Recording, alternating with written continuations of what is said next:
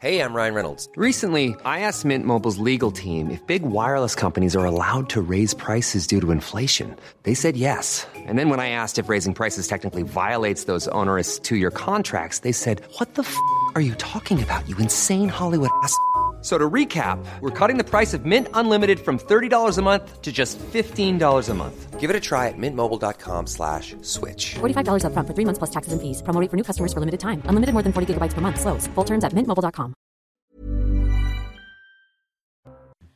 Il est 14h. Bonjour à tous. Ravi de vous retrouver sur l'antenne de CNews. Et c'est parti pour une heure et demie de débat et d'infos. Au sommaire aujourd'hui, la corrida dans l'arène de l'Assemblée nationale. Son interdiction portée par le député LFI Émeric Caron est en débat aujourd'hui.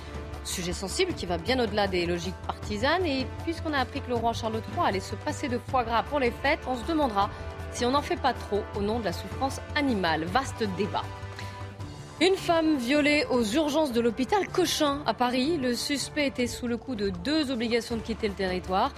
C'est un double traumatisme pour ma cliente, le viol en lui-même, les circonstances, comment ces faits extrêmement graves ont pu se passer comme ça dans un service public, dit son avocate. Vous entendrez la défense de la victime. Et puis focus sur le sort des femmes victimes de la répression du régime iranien. Voilà plus de deux mois qu'elles se battent pour leur liberté et elles prennent de très très gros risques. Nous serons en ligne avec une représentante du collectif Femmes Azadi. Mais avant cela, le journal, il est présenté par euh, Simon Guillain. Bonjour Simon. Bonjour Clélie et bonjour à tous ceux qui nous rejoignent sur CNews à 14h. La France insoumise est à l'honneur aujourd'hui à l'Assemblée nationale. La journée est consacrée à ces propositions de loi et parmi elles l'inscription de l'IVG dans la Constitution. Et on va justement aller tout de suite à l'Assemblée nationale retrouver Florian Tardif et Charles Baget. Bonjour Florian, un premier pas vient tout juste d'être fait pour inscrire justement l'IVG dans la Constitution. Racontez-nous.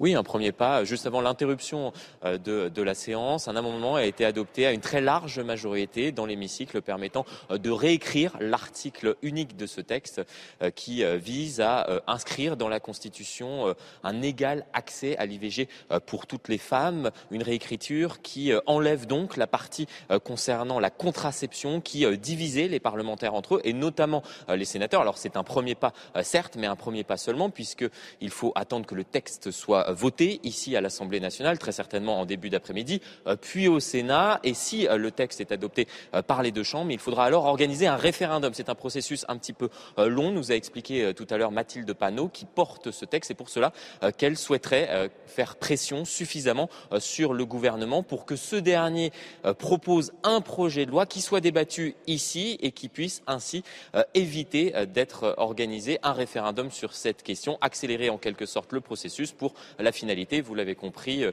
inscrire euh, l'interruption volontaire de grossesse euh, dans la Constitution. Merci beaucoup Florian Tardif et merci à Charles Baget qui vous accompagne à l'Assemblée nationale.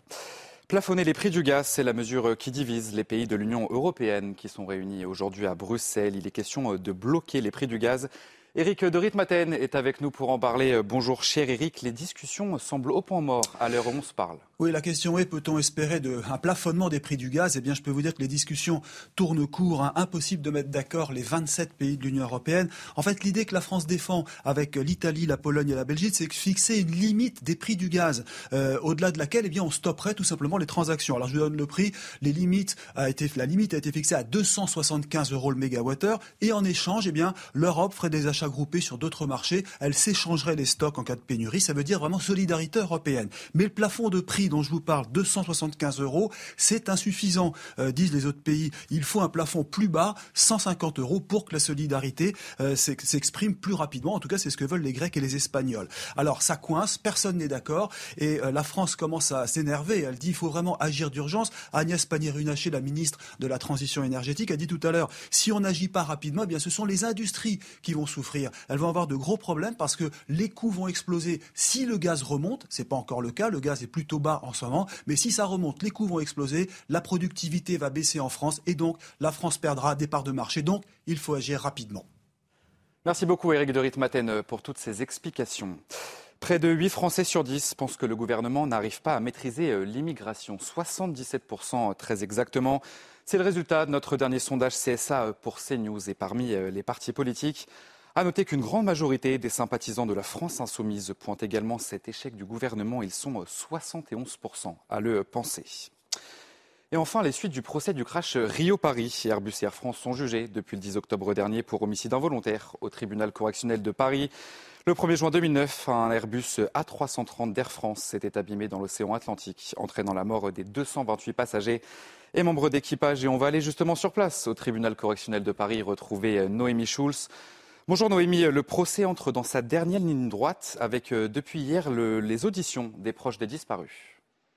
Oui, ils sont encouragés d'ailleurs, ces proches, par leurs avocats euh, qui insistent sur le fait que jusqu'à présent, les débats ont été très techniques. On a parfois oublié qu'il y avait à bord du vol AF447 228 euh, personnes. Il est important que les parties civiles donc viennent euh, parler de qui étaient ces passagers et ces membres d'équipage. À l'instant, beaucoup d'émotions avec la prise de parole d'un Irlandais, père d'une jeune médecin. Notre monde, a-t-il dit, s'est terminé quand nous avons perdu notre chère fille qui venait de fêter ses 26 ans.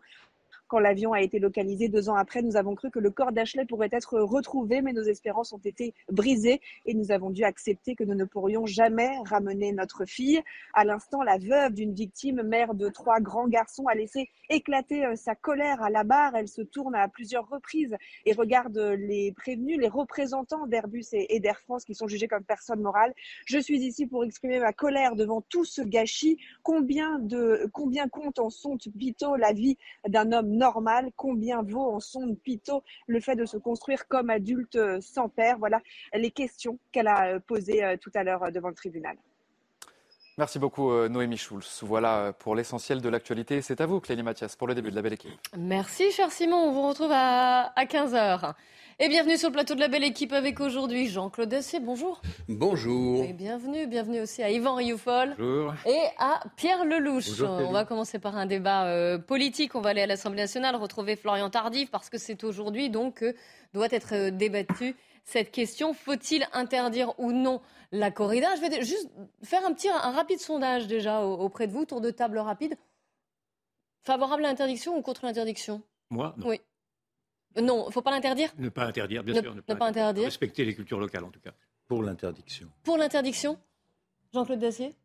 Contre l'interdiction, il me semble qu'il y a beaucoup plus urgent à faire. Alors, il y a d'autres débats aussi, d'ailleurs, à l'Assemblée nationale qui sont prévus. Euh, juste puisque vous êtes le seul, vous êtes en minorité euh, parmi les, les trois intervenants. Pour, J'ai souvent l'habitude. Oui, oui, je sais, ça ne vous fait pas peur, absolument pas. Mais euh, pour- donc pour l'interdiction, pourquoi? Bah, je suis allé dans. J'ai eu la- l'opportunité d'aller, euh, il y a quelques années, dans le temple de la corrida espagnole à Séville, assister à une corrida. Euh, je distingue d'ailleurs la corrida des courses de taureaux. Comme on les pratique dans le sud de la France, ça n'a rien à voir. La corrida, c'est une affaire espagnole, avec essentiellement espagnole, même si ça a débordé en France. C'est une tradition extrêmement profonde. Je sous-estime pas. J'ai vu de mes yeux euh, la passion à l'intérieur de l'arène. Euh, J'ai même été dans les librairies regarder l'extraordinaire richesse les peintures, enfin, toutes sortes de choses qui sont liées à cette, euh, à cette affaire. Et, et je ne sous-estime pas la difficulté euh, d'imposer une interdiction à des gens pour qui c'est très important dans leur vie.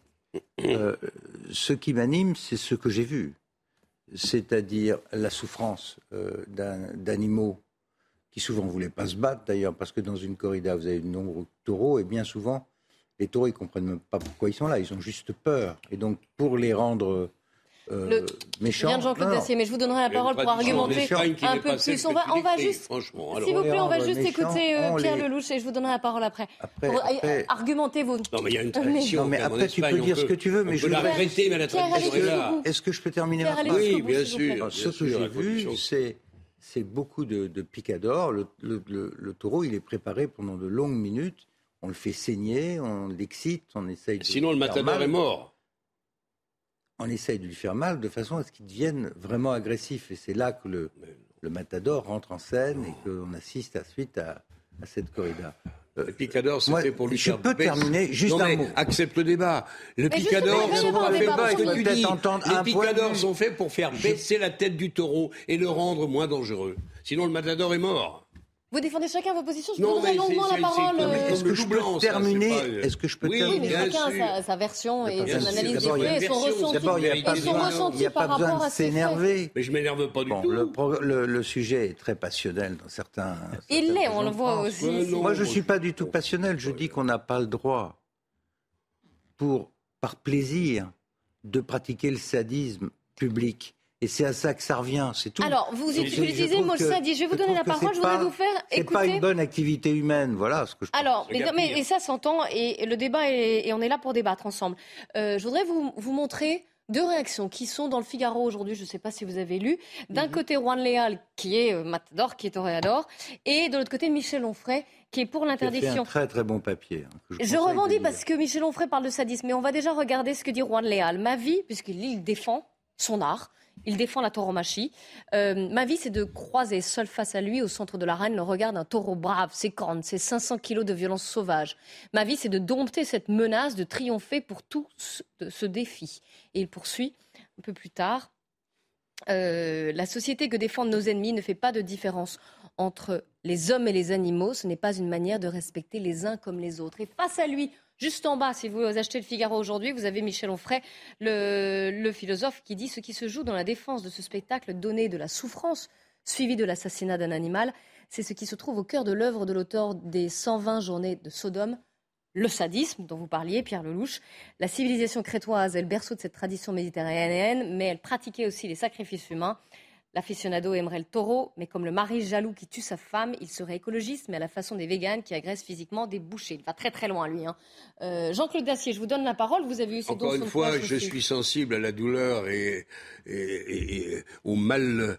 Quand on se comporte mal vis-à-vis des animaux, je suis le, le- le premier à m'insurger et à protester.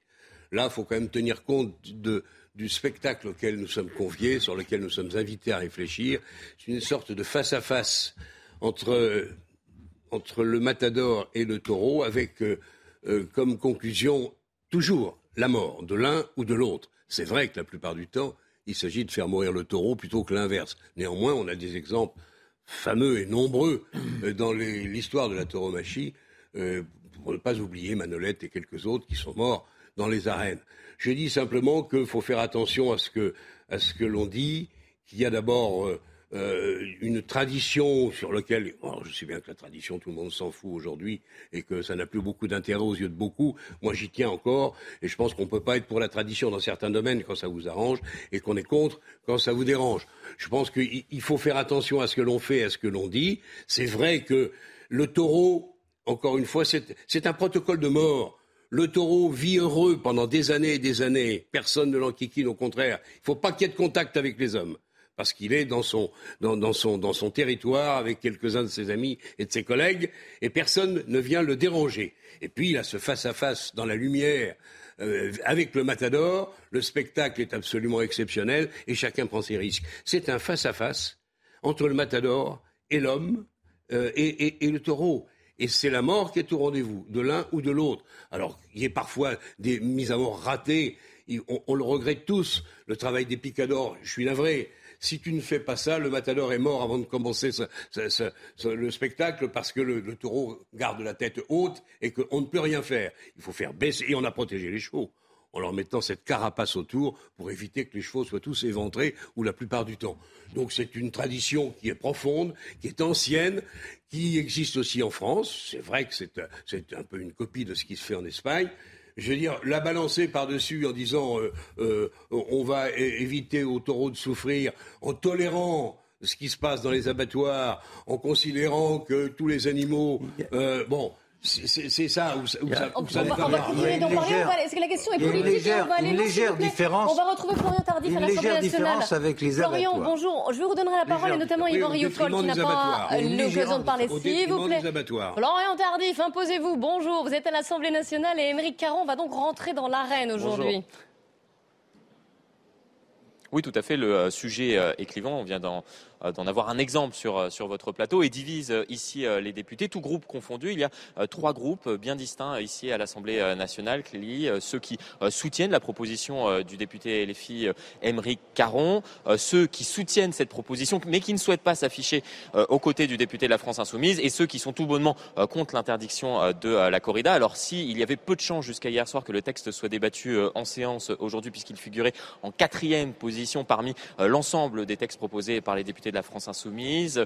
Deux textes ont été supprimés par ces derniers, si bien que ce texte concernant l'interdiction de la corrida dans certaines communes en France devrait être débattu en milieu d'après-midi. Les débats, vous l'avez compris, s'annoncent houleux puisqu'il y a des fractures qui existent. Elles sont importantes entre les pros et les anti. Et si le texte est voté d'ici la fin de soirée, selon nos informations, il devrait être rejeté. Mais en tout cas, Émeric Caron a réussi, vous l'avez compris, à installer ce sujet dans le débat public.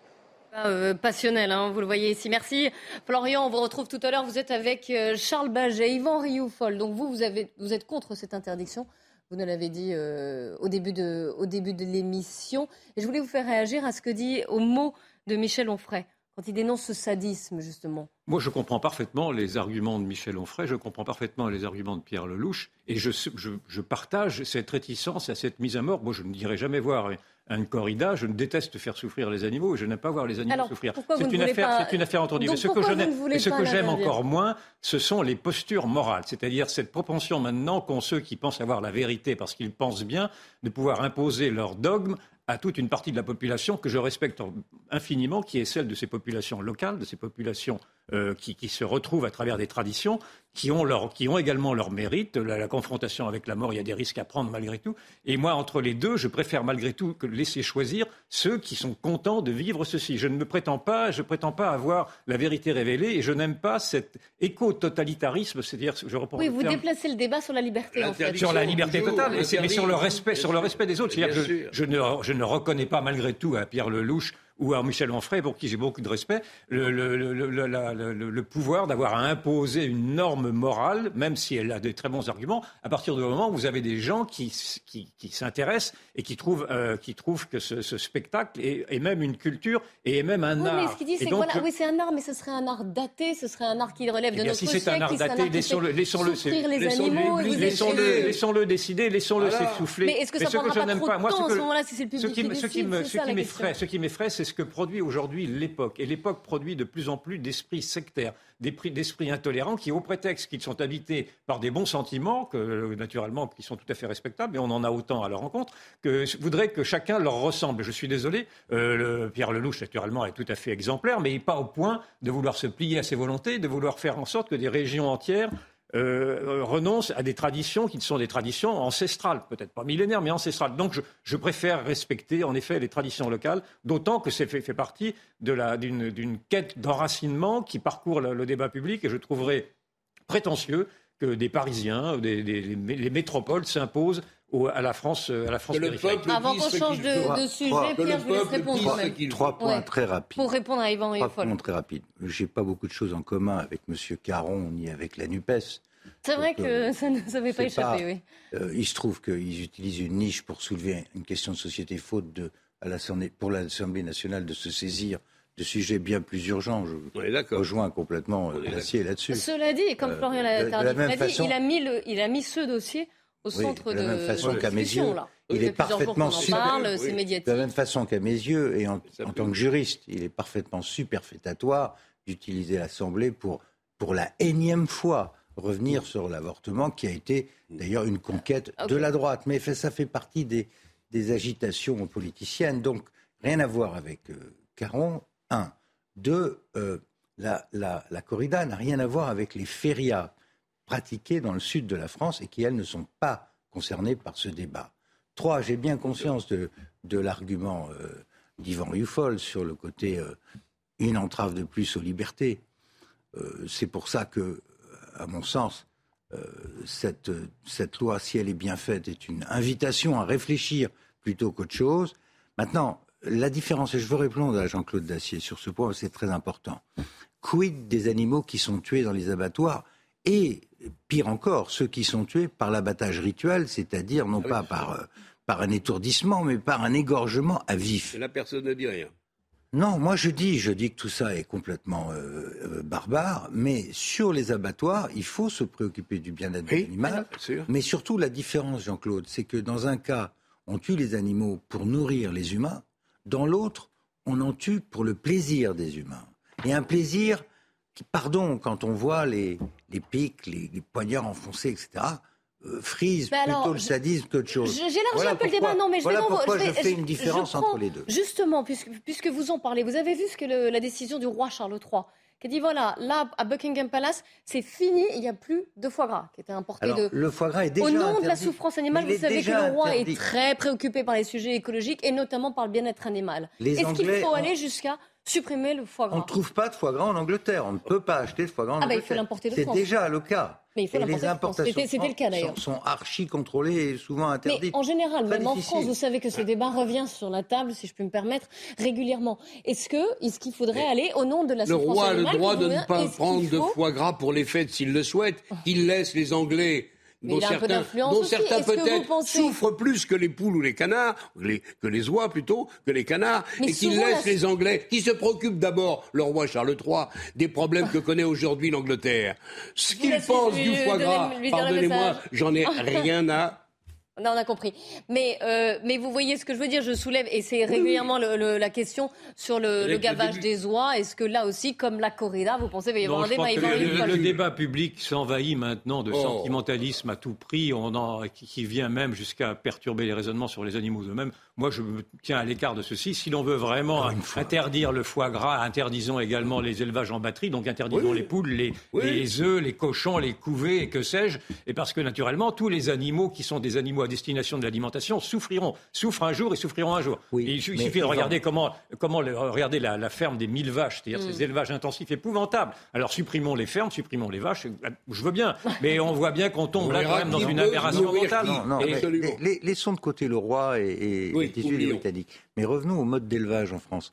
On peut parfaitement nourrir les Français dans des façons qui respectent le bien-être animal, je suis désolé. Et ça vaut aussi pour le gavage. J'ai longtemps habité la Dordogne, je voyais la différence entre euh, des gens qui faisaient ça de façon artisanale et tout à fait correcte pour les animaux, et puis les installations industrielles.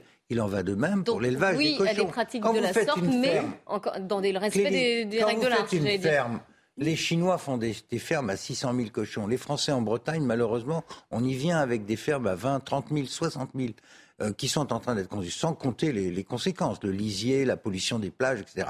Je, je lance simplement un appel. On peut nourrir les Français de façon traditionnelle et propre. On n'est pas obligé de les nourrir aux antibiotiques ou traiter les animaux dans des conditions parfaitement dégueulasses et scandaleuses. Il y a un vrai combat à mener pour que l'animal ne Non, souffre pas. Et animal c'est pas, pas de la sensible. Un Nourrir les à partir du moment où Français un sans- animal d'élevage était est voué à, à être tué par destination. Oui, mais qu'il le soit proprement et Mais sans oui, mais, toujours, mais ce sera toujours proprement, mais ce sera toujours un animal tué par la main d'un homme. Donc, à Oui, partir du moment où vous mettez du je- sentimentalisme, je rappelle, vous- c'est pas vous du sentimentalisme. Si. La, la Bible, l'Ancien et le Nouveau Testament, autorise la mort des animaux pour nourrir les hommes. Oui. Donc je reste dans cette épure. Je dis simplement que ça doit être fait dans des conditions humainement. Oui, je suis d'accord avec ça. Moi, je suis d'accord avec toi. Je ne suis la un différence avec la corrida Que dit, juste ce que dit le Matador, je vous ai passé, je vous rappelle, c'est la, la deuxième citation.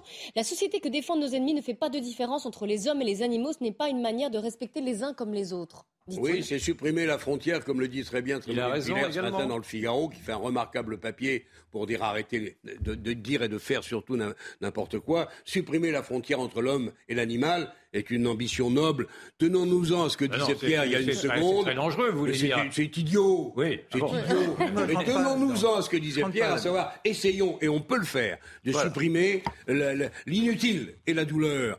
Moi, je vais vous dire, je fais des années que je suis pas allé à la, à la corrida, je suis pas un maniaque de la corrida. Mais j'ai visité il y a quelques semaines une cathédrale pour les poules qui fabriquent des œufs, qui pondent des œufs. Il y en avait des centaines de milliers. Dans des, dans des réduits qui sont tellement étroits que c'en est une honte. Et vous avez des, des camions, des semi-remorques qui viennent au cul de, l'immeuble en question, de, de la cathédrale en question, pour prendre des centaines de milliers d'œufs.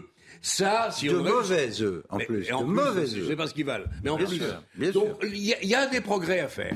Alors- Et franchement, le combat pour la corrida, pour moi, c'est un artifice brillant de M. Caron. qui a Et puis en plus, c'est un combat Alors justement, l'Assemblée nationale, l'Assemblée nationale, on va y retourner, on va retrouver Florian. Tardif si c'est euh, possible, parce que vous savez, donc aujourd'hui, il y a le pub. problème de ce débat sur la sur la corrida.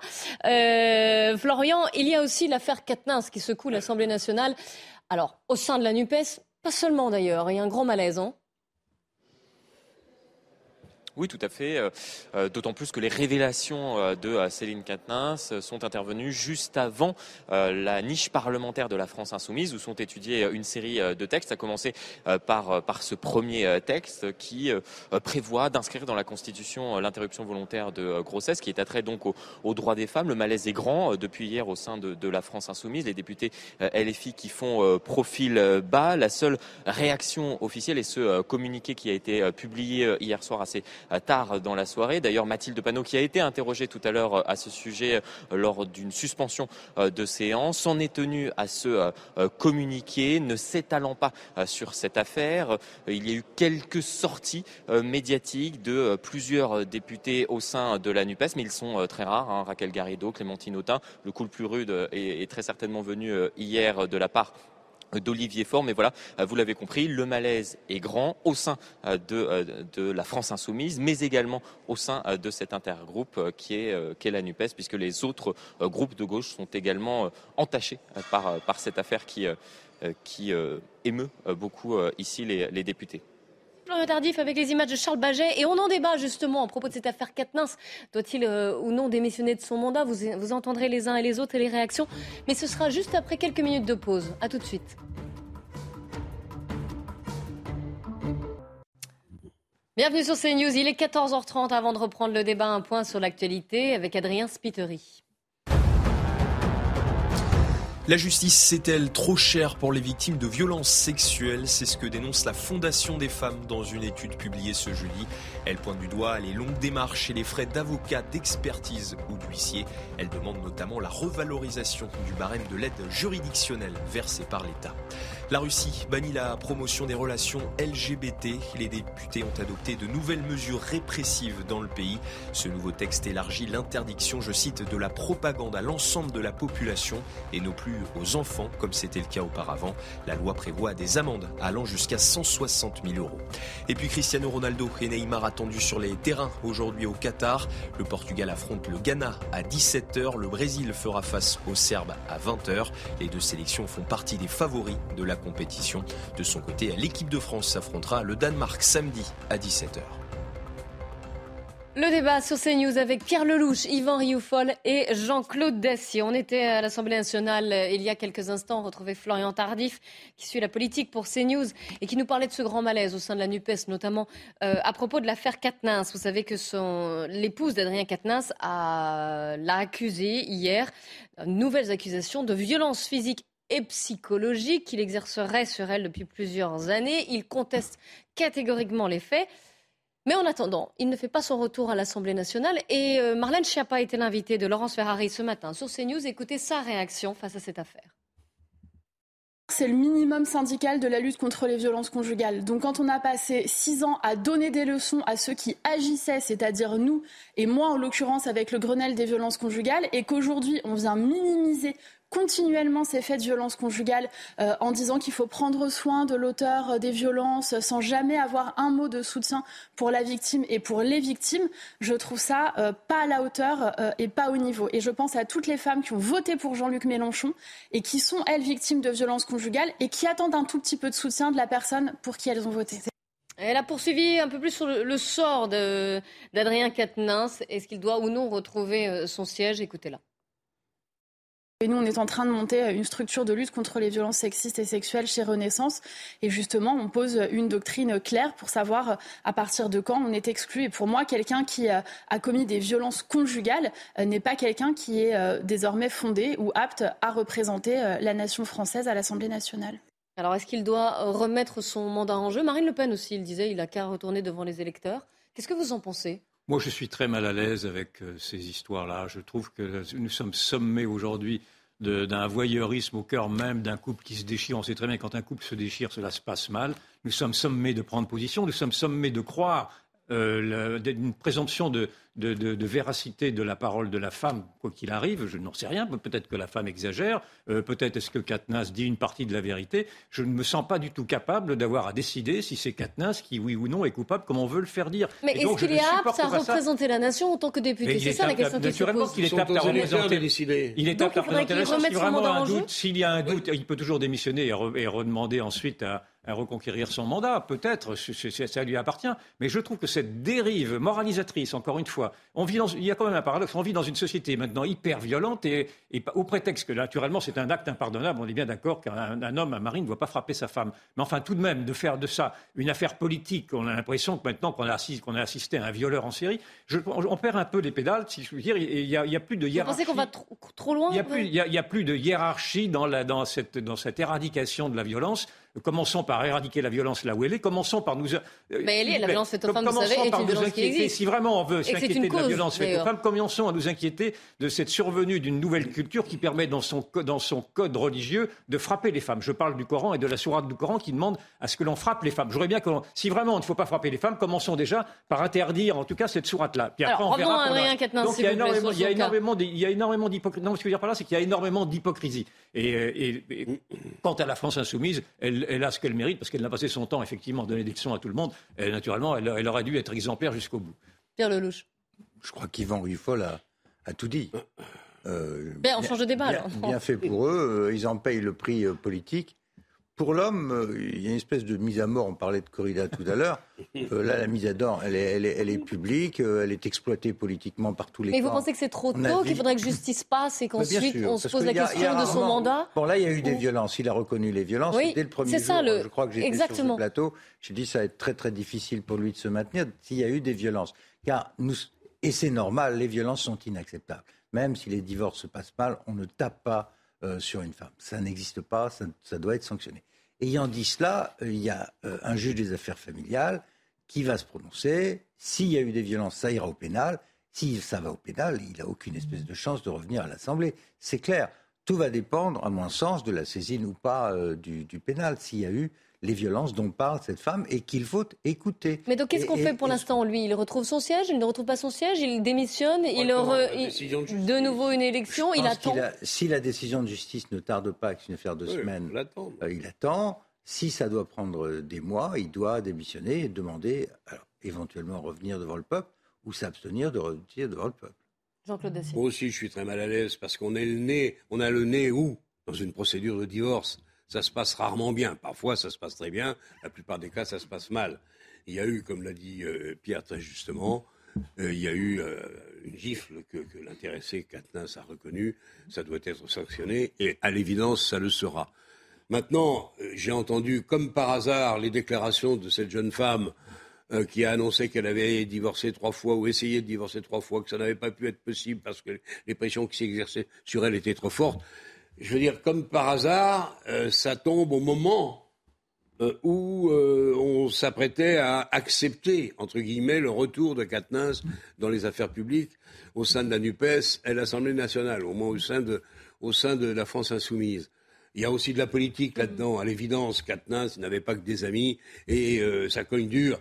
Et si on peut lui mettre un tapis de, de, de pots de banane sous les semelles, certains ne vont pas s'en priver. Attendons, soyons raisonnables, Attendons la décision de justice. Je pense que l'enquête est partie depuis maintenant plus d'un, quasiment deux mois.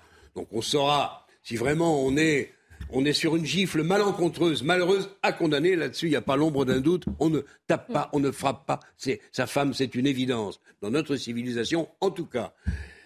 Est-ce que pour le reste, c'est... Ça se à la différence d'autres, comme l'a dit très justement Yvan. Pour, pour le reste, moi je ne sais pas, j'étais pas le soir à la veillée avec le couple. Donc je ne veux pas faire le procès politique de M. Quatennin, j'attends que la justice nous dise ce qu'il faut en penser. Avant, tout commentaire me paraît superflu et dangereux. Autre sujet d'actualité, on a là les prémices d'un nouveau scandale. Certainement, vous avez sans doute entendu parler de cette femme qui a été violée au sein même de l'hôpital Cochin. On va retrouver Jeanne Cancard à l'hôpital, justement. Euh, qu'est-ce qu'on sait exactement sur cette affaire, Jeanne? Bien que les faits se sont déroulés dans la nuit du 27 au 28 octobre dernier, ici dans le service des urgences de l'hôpital Cochin. La jeune femme, la victime, une jeune femme de 34 ans, a été admise ici aux urgences après avoir fait un malaise et avoir eu un traumatisme crânien dans un bar le soir dans la nuit de jeudi à vendredi. Et environ au même moment, une heure après, son agresseur présumé, lui, eh bien, il aurait simulé, il aurait menti sur son état de santé pour lui aussi être admis. Ensuite, aux alentours de 4 heures du matin, eh bien, il se serait introduit dans sa chambre, l'aurait violée. Et c'est à ce moment-là qu'un infirmier du service est arrivé. À ce moment-là, eh bien, l'individu a pris la fuite. Puis une heure après, vers 5 heures du matin, sur la voie publique, il a été interpellé concernant le profil de cet individu. Eh bien, il s'agit d'un homme âgé de 22 ans qui fait l'objet d'OQTF, d'obligation à quitter le territoire français, d'après nos informations. Ce soir-là, il aurait pris des stupéfiants et aurait également volé la carte bancaire de la victime. Il a été mis en examen et aujourd'hui est placé en détention provisoire. Jeanne, dites-nous, puisque vous êtes à l'hôpital, vous avez certainement interrogé des soignants. Comment est-ce qu'ils réagissent à cette affaire?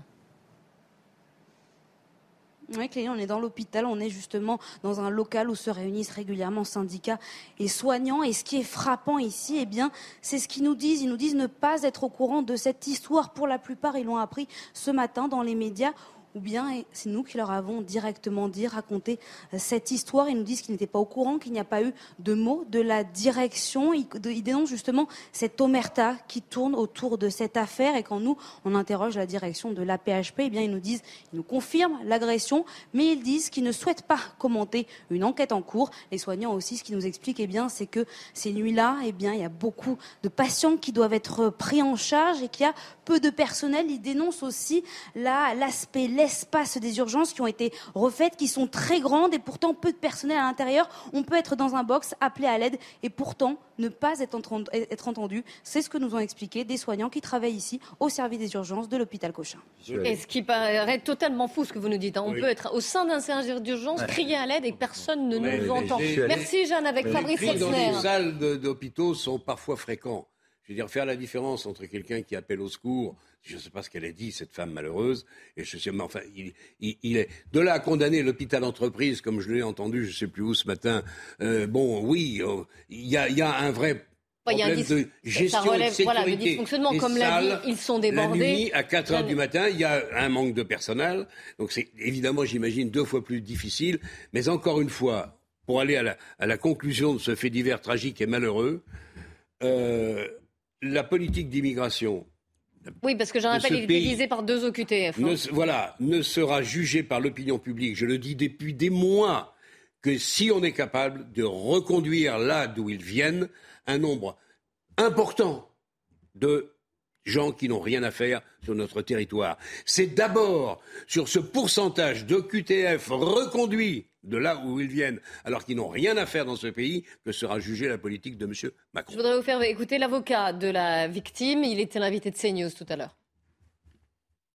Nous voulons déjà comprendre ce qui s'est passé. Y a-t-il eu des défaillances dans l'obligation de surveillance euh, de l'hôpital en question?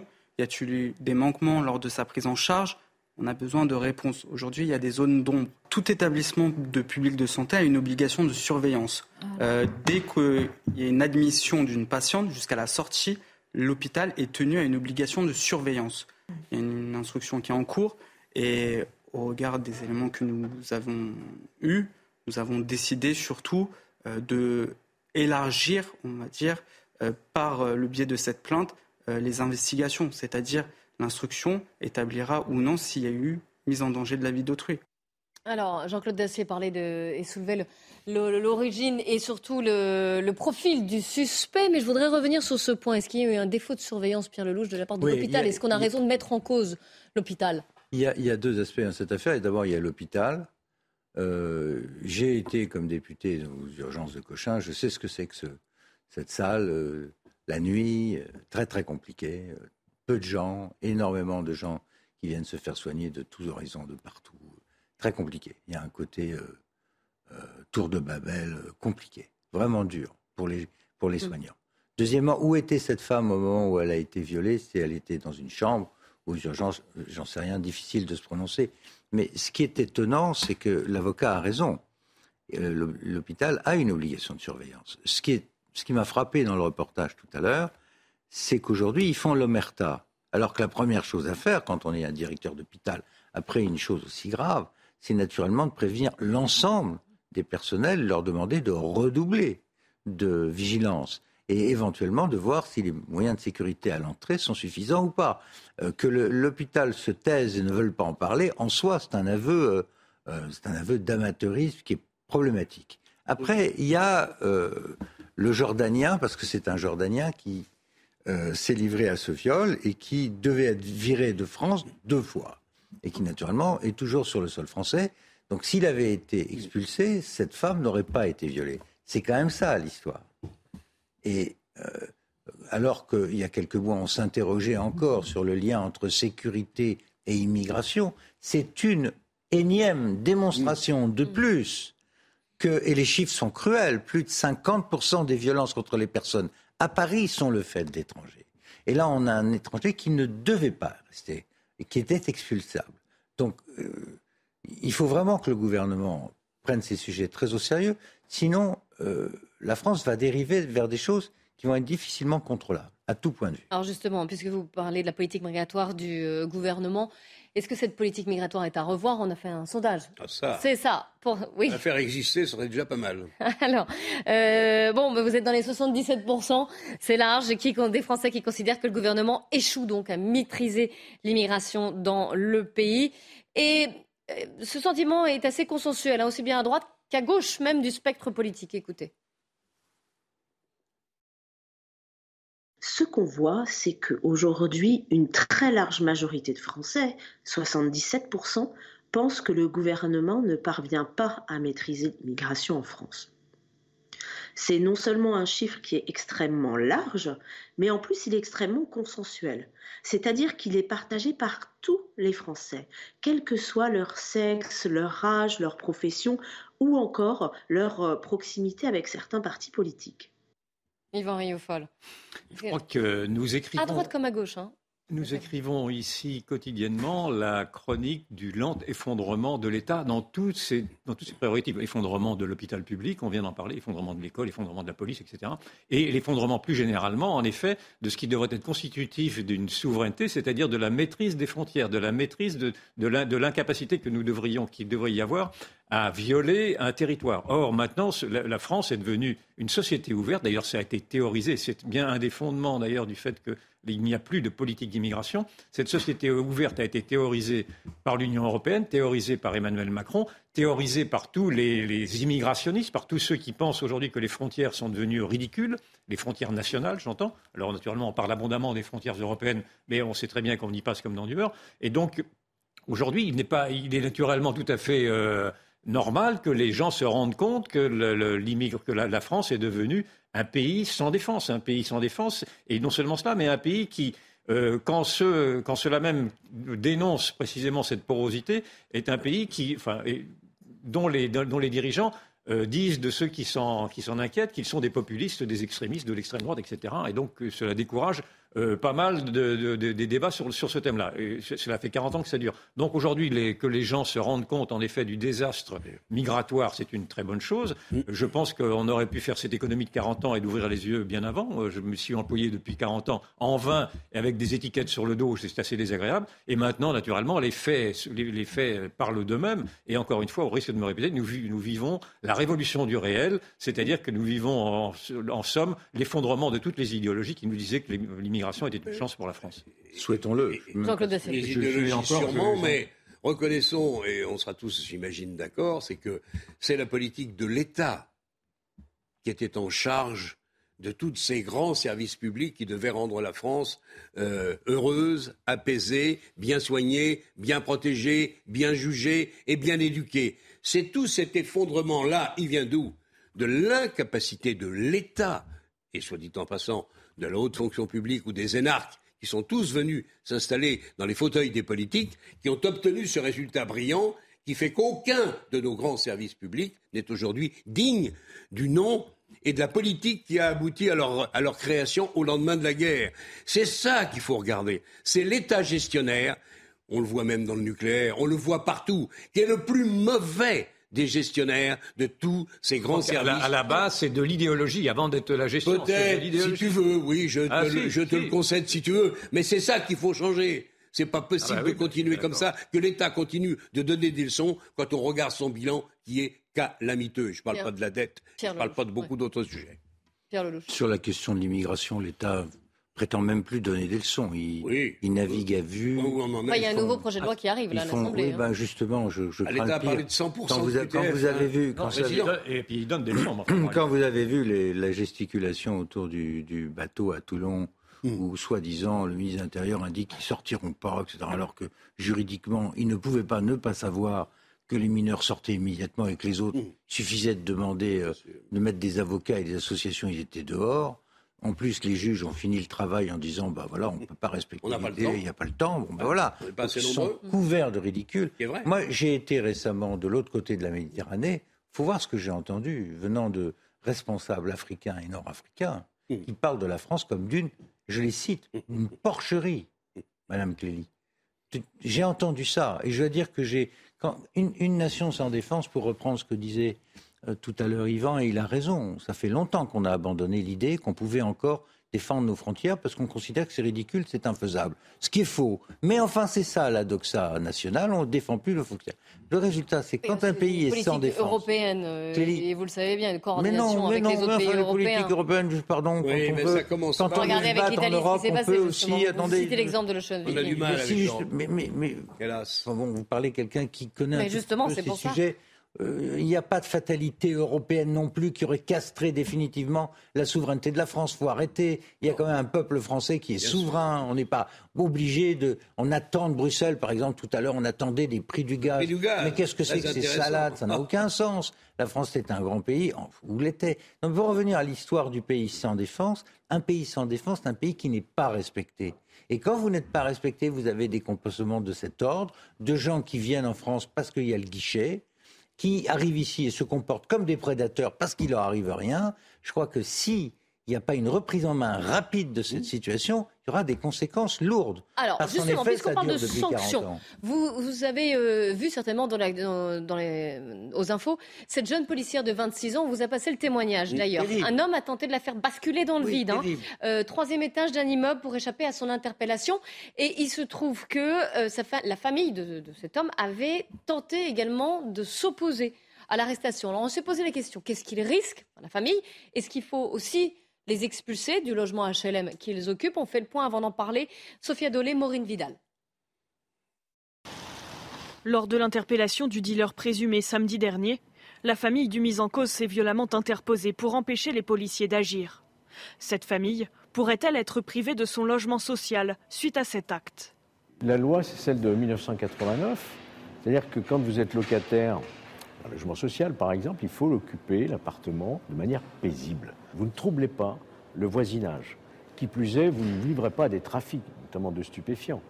Mais l'expulsion n'est pas si simple, car le bailleur doit obtenir une décision de justice, puis l'accord du préfet. Pour lutter contre la délinquance, des municipalités ont déjà pris ce type de décision. C'est une loi qui est de plus en plus appliquée aujourd'hui, on le voit dans plusieurs villes qui ont mis en place des chartes euh, qui associent à la fois la justice, la préfecture, les bailleurs et la mairie pour faire en sorte que des familles qui rendent la vie impossible aux autres eh bien, assument la responsabilité de celui qui trouble et euh, quittent euh, ce- ce- ce logement. C'est le cas de la mairie de Nice qui a signé une convention avec le parquet et la préfecture des Alpes-Maritimes. Elle permet à l'office HLM d'être informé en cas de condamnation pénale d'un locataire. Qu'en pensez-vous? Moi, j'étais longtemps contre ces, ces expulsions. Ça me paraissait trop violent. J'ai changé d'avis depuis un certain nombre de mois. Souvent, ce qu'il est dit, c'est qu'il y a le problème faut- de double peine pour l'intégralité de la fratrie Voilà, ou les autres. constater ce qui est en train de se passer. Il n'y a aucune raison que les Français euh, se, se- se- se- fa- fassent les efforts financiers pour les autres. combien importants qu'on leur demande pour loger des gens qui ne méritent pas de l'être aux frais Donc de tant pis l'État. pour les autres frères et sœurs. ou avec des loyers. euh, ah, non, quand il y a vraiment une faute commise, comme le disait très justement notre camarade il y a une seconde, euh, quand, le, logement n'est pas occupé de manière paisible, sans tenir compte des voisins et du problème de nuisance qu'on peut, déclencher, je pense qu'il va falloir en venir là. Je ne sais pas s'il est possible que dans la loi qui va être débattue avant la fin de l'année et, et proposée au vote des députés au début de l'autre année, je ne sais pas s'il est possible de modifier les choses. Je pense qu'il est temps parce que vraiment trop, c'est trop.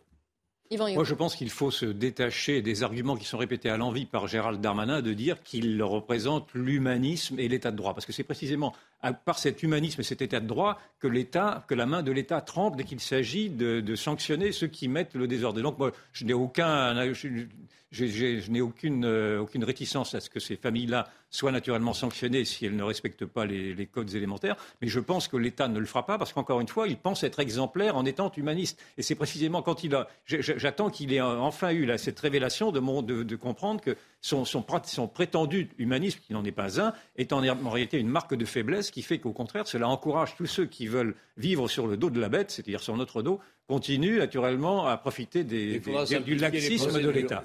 Oui, c'est ce que disait Georges Fenech. C'est loin d'être simple. Hein. Simplifier euh, euh, Revenons deux secondes sur ce qui s'est passé. Il y a eu tentative de mm. meurtre sur une policière avec la complicité de la famille euh, du, De cette personne qui devait être interpellée. Donc, la question qui se pose, c'est qu'est-ce que va faire le procureur? Est-ce qu'il y a une plainte? Est-ce que ces gens vont être poursuivis ou bien est-ce qu'on va écraser le coup? L'enquête est entre les mains de la Sûreté territoriale à Créteil. Hein. Bah oui, mais justement, un juge aurait déjà dû être saisi parce que quand même, c'est la vie d'un policier qui est en cause. Encore, je suis totalement surpris que ce ne soit pas instantané. Et dès lors qu'une procédure pénale est engagée, la question du maintien dans les lieux se pose. S'il y a condamnation, ça devrait être automatique. Hmm. Devrait y avoir. Ah oui, vous voulez automatiser le. Bah, dès qu'il y a une condamnation, quand vous trouvez, toute la famille. comme c'est le cas, de la drogue dans les appartements qui servent souvent de, dépôts de drogue euh, dans certaines banlieues, il faut que l'expulsion soit automatique. On va se retrouver juste après le journal de 15h, si vous le voulez bien. On parlera euh, d'un tout autre sujet dans l'actualité internationale, la répression en Iran. Vous savez que les femmes, et les hommes d'ailleurs, hein, mais ce, combat est porté depuis le début par euh, les femmes, manifestent toujours contre l'oppression du régime des Mollahs.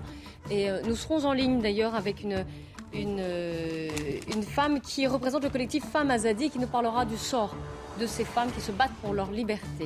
A tout de suite.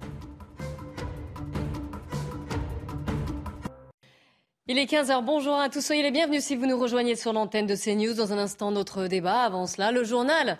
Il est signé Simon Guillain. Rebonjour Clélie et bonjour à tous ceux qui nous rejoignent sur CNews à 15h. La corrida va-t-elle être interdite en France? En tout cas, l'Assemblée nationale se penche sur le texte porté par le député de la France insoumise, Émeric Caron, qui demande son interdiction. Et vous le voyez sur ces images, des manifestants se sont rassemblés devant l'Assemblée justement pour protester contre la corrida. Dans l'actualité également, Gérald Darmanin s'est rendu à la gare de l'Est ce matin pour renforcer la sécurité dans les transports en commun. Le ministre de l'Intérieur promet de doubler le nombre de forces de l'ordre dans les transports d'ici à 2024. Des commissariats seront également créés dans les gares. Gérald Darmanin travaille sur un plan zéro délinquance en vue de la Coupe du Monde de rugby et des Jeux Olympiques de 2024. On écoute.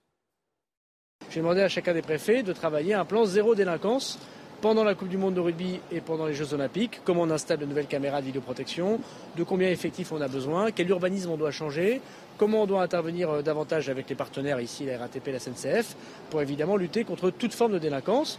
Pendant longtemps, l'État s'est concentré sur la lutte contre les attentats terroristes, puisque notre pays a été particulièrement touché.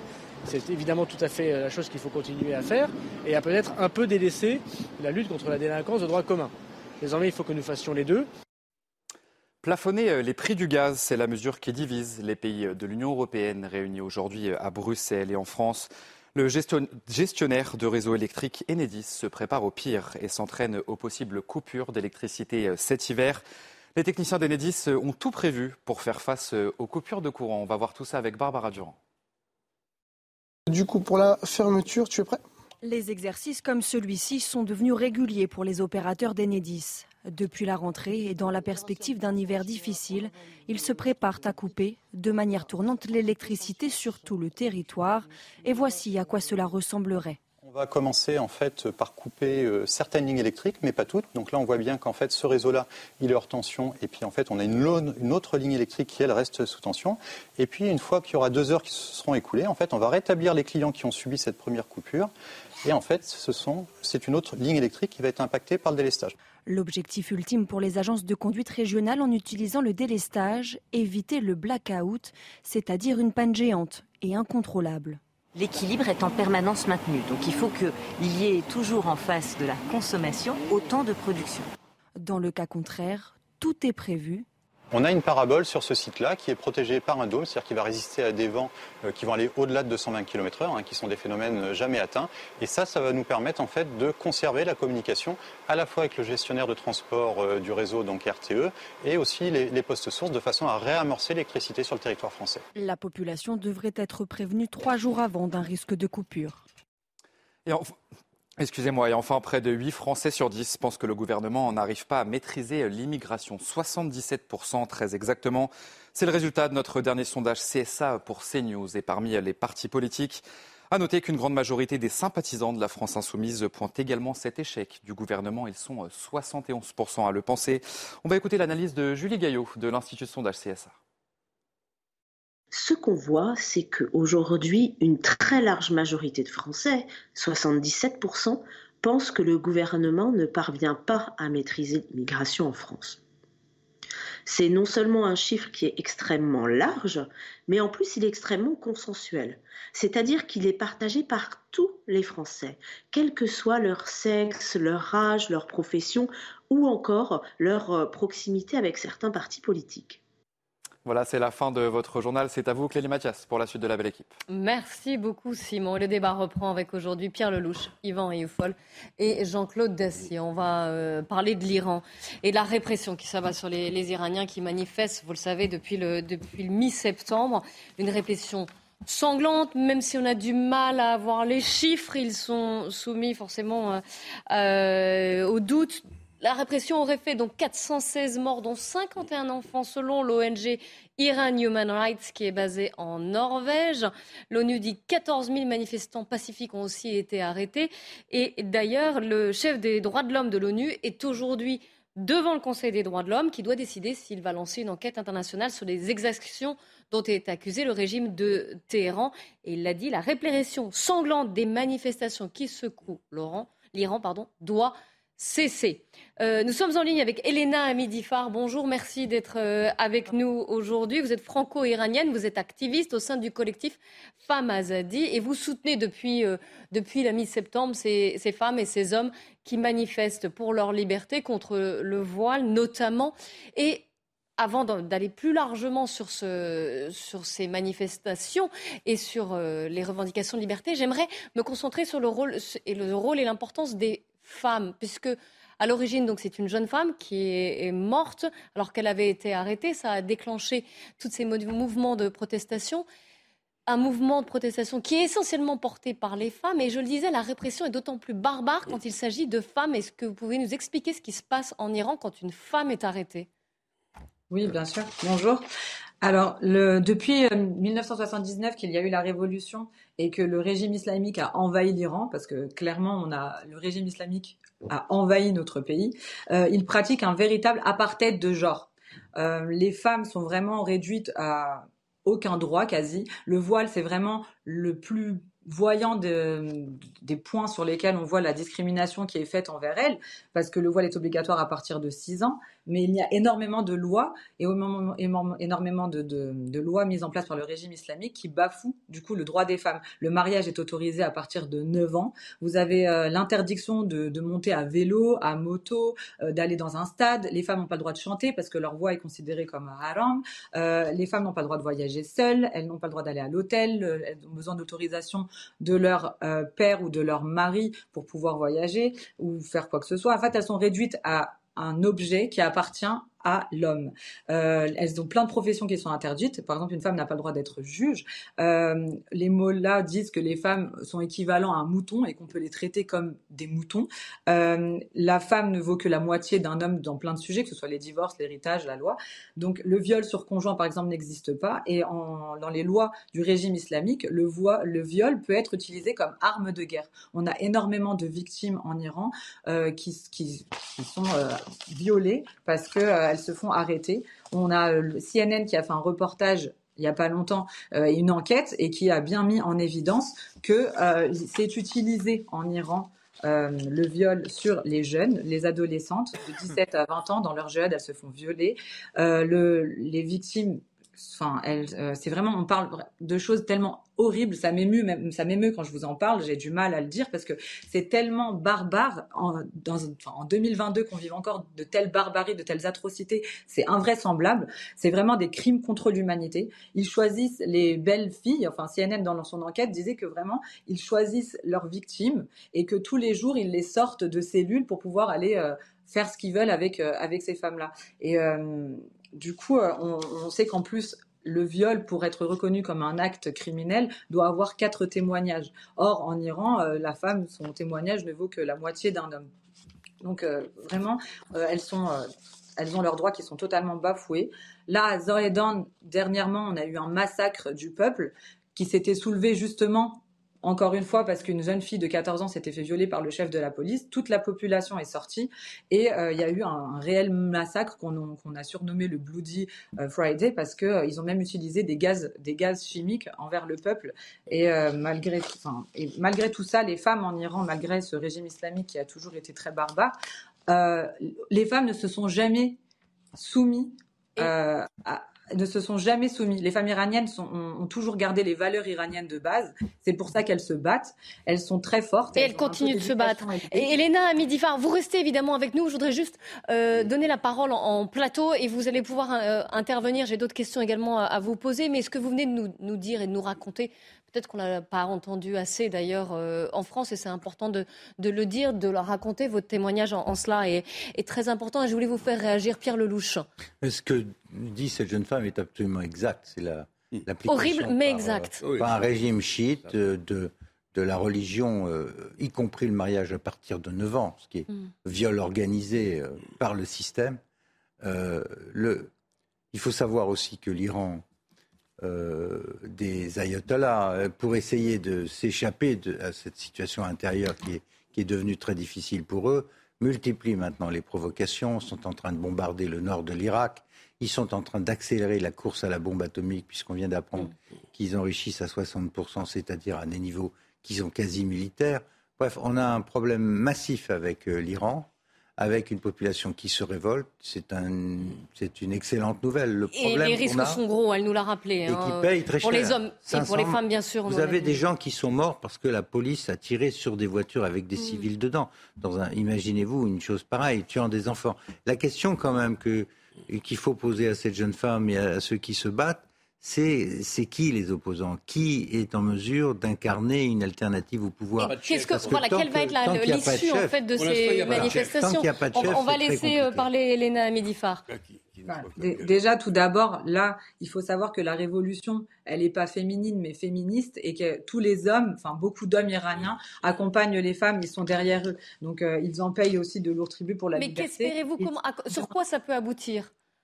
En fait, la première chose qui est très importante, c'est qu'il faut savoir qu'on ne veut pas de réforme, mais qu'on veut vraiment la fin des mots-là et donc la fin du régime islamique. Maintenant, si votre inquiétude c'est le après, moi personnellement actuellement c'est pas ce qui m'inquiète le plus. Au vu des barbaries. Non, c'est le comment. La question c'est pas le après, c'est le comment. Comment on arrive à ce que vous voulez Alors là déjà tout d'abord aujourd'hui vous avez plusieurs Iraniens qui se sont réunis devant l'ONU parce que il faut absolument arrêter d'avoir des échanges avec le régime islamique et vraiment le, le reconnaître comme organisation terroriste. Il faut couper ce régime-là afin que la révolution interne et que les Iraniens arrivent à faire tomber euh, ce régime. En fait, il faut vraiment que ce régime parte. Après ça, vous aurez à l'intérieur du pays ou même à l'extérieur, vous avez vraiment des, des, mouvements politiques qui existent, sauf qu'ils ne sont pas mis en avant, étant donné que le régime islamique a fait en sorte qu'on ne puisse pas avoir d'autres partis politiques qui soient mis en avant. Et c'est ça, oui. Bien sûr. Il faut absolument soutenir ces femmes iraniennes et cette jeune femme, naturellement, qui est le porte-parole, parce qu'elle démontre par A plus B ce que nous sommes quelques-uns en France à essayer de, de, démontrer, mais sans grande crédibilité, parce que ceux des Occidentaux qui dénoncent ce qu'est l'État islamique, la, la, charia, dans le fond, euh, se font traiter d'islamophobes. Et vous avez, euh, rappelez-vous quand même, ces, sondages épouvantables qui montrent qu'une grande partie de la jeunesse musulmane française est plus réceptive aujourd'hui à la charia qu'à la loi de la République. Et la charia, c'est cela, c'est ce que vient de démontrer cette jeune femme-là, c'est-à-dire c'est cette sous-condition de la femme et cette violence faite aux femmes. Et c'est avec, naturellement, ce voile qui est vu comme un acte politique de soumission. Et l'islam voulant dire soumission, ces jeunes femmes-là sont en train de montrer que c'est bien l'État islamique lui-même, c'est-à-dire la théologie même, ou le fondement même de ce régime qui est un, qui est à abattre si vraiment ces femmes-là veulent recouvrer la, liberté. Et naturellement, il faudrait que toutes les démocraties soient derrière elles pour les soutenir. Or, il me semble qu'elles sont encore Alors justement, euh, Elena Amidifar, je sais que vous avez écrit une lettre à Emmanuel Macron pour lui demander d'en faire plus. La France, pour vous, n'en fait pas assez là de son, dans ce combat. Elle ne soutient pas assez les manifestantes et les manifestants, d'ailleurs. Non, et puis c'est en fait, on a demandé surtout justement, comme je vous disais tout à l'heure, c'est de d'agir en arrêtant, en coupant tout accord ou échange avec le régime islamique. Ce n'est pas une aide. De penser qu'on doit garder un discours ou de continuer à discuter avec un tel régime n'est pas pour nous euh, une solution. Mais vous pensez aussi, parce qu'il y a les échanges économiques aussi avec l'Iran. Donc derrière, c'est ça que vous voulez couper aussi.